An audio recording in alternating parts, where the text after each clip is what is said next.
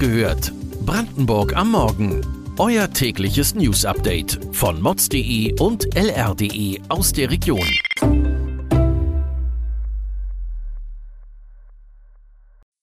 Guten Morgen an diesem 15. September. Landtag debattiert über Energiekrise. LEAG will nun auch Holz verbrennen. Fehlender Hortplatz zwingt Mutter ihren Job zu kündigen. Das und mehr erfahrt ihr heute bei Wach gehört, Brandenburgs Morgen-Podcast von mods.de und lr.de. Am Mittwoch hat im Landtag eine aktuelle Stunde stattgefunden. Angeregt wurde diese von der SPD. Die Landesregierung hat gemeinsam mit der Opposition über das weitere Vorgehen hinsichtlich der Energiekrise diskutiert. Der Fraktionschef der Linken Sebastian Walter hat dabei der Landesregierung ein zu zögerliches Vorgehen vorgeworfen, da diese Rettungsschirme nur ankündige und nicht beschließe. Seiner Aussage nach seien andere Bundesländer bereits weiter als Brandenburg. Konkrete Pläne, wie man die Bürgerinnen und Bürgern angesichts der steigenden Gaspreise unterstützen könnte, hat es von Seiten der SPD auch bei dieser Debatte nicht gegeben. Die AfD hat die aktuelle Stunde dazu genutzt, um Kritik an der Energiewende zu üben. Fraktionschef Christoph Berndt sieht in dieser den Hauptgrund für den massiven Preisanstieg. Kontra bekommt er von Seiten der CDU. Neben Privathaushalten sieht sich auch die Industrie mit der Energiekrise konfrontiert.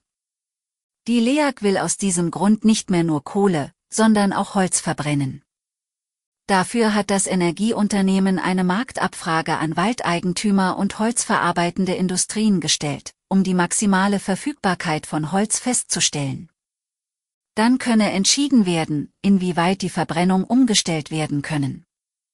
Von der technischen Seite sei es auf jeden Fall möglich, heißt es auf Nachfrage.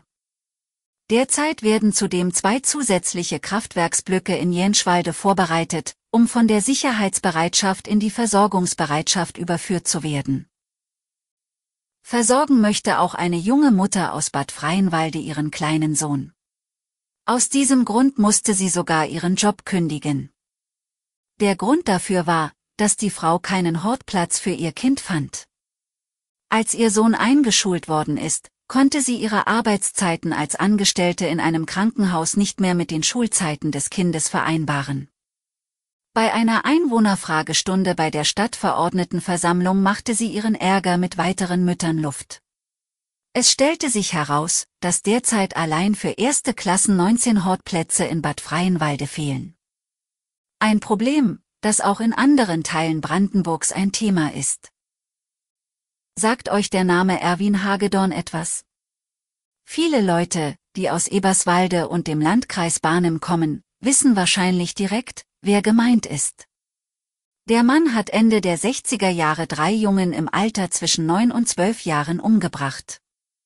Dafür wurde er 1972 in Leipzig hingerichtet. Auch heute erinnern sich die Einwohner von Eberswalde noch an die brutalen Verbrechen. Unser Mods-Reporter war auf den Spuren des Kochlehrlings und Kindermörders unterwegs. Kommen wir von Eberswalde nach Cottbus. Dort wollten sich AfD-Unterstützer wohl einen Streich erlauben. Dafür haben sie ein Wahlplakat des AfD-Kandidaten Lars Schieske für die Bürgermeisterwahl in Cottbus an ein Kunstwerk gehängt. Das Besondere an dem Kunstwerk ist seine Länge von 23 Metern. Das vergoldete Stahlrohr reckt sich im Branitzer Park in die Höhe. An dieses haben Unbekannte das Plakat des Bürgermeisterkandidaten angebracht. In 10 Metern Höhe. Dabei haben sie massive Schäden an dem Kunstwerk verursacht. Der Branitzer Stiftungsdirektor Stefan Körner spricht von einer Schadenssumme im fünfstelligen Bereich. Wenn ihr am Wochenende mit dem RE1 in Brandenburg unterwegs seid, dann müsst ihr euch zwischen Erkner und Fürstenwalde auf Zugausfälle einstellen. Von Samstag, dem 17. September bis Dienstag, dem 20. September wird auf dieser Strecke nicht zweimal, sondern nur einmal pro Stunde ein Zug fahren. Das gleiche gilt, wenn ihr von Fürstenwalde nach Erkner wollt. Die Strecke von Frankfurt nach Fürstenwalde und andersherum ist von den Ausfällen nicht betroffen. Auch auf den Strecken der Regionalbahnlinien RE3, RB24 und RB66 kommt es am kommenden Wochenende zu Zugausfällen.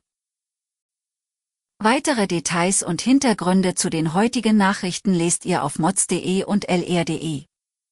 Wir versorgen euch jeden Tag mit frischen Informationen aus der Region. Am Freitagmorgen hört ihr wieder die nächste Folge Wach gehört, Brandenburg am Morgen. Kommt gut in den Tag.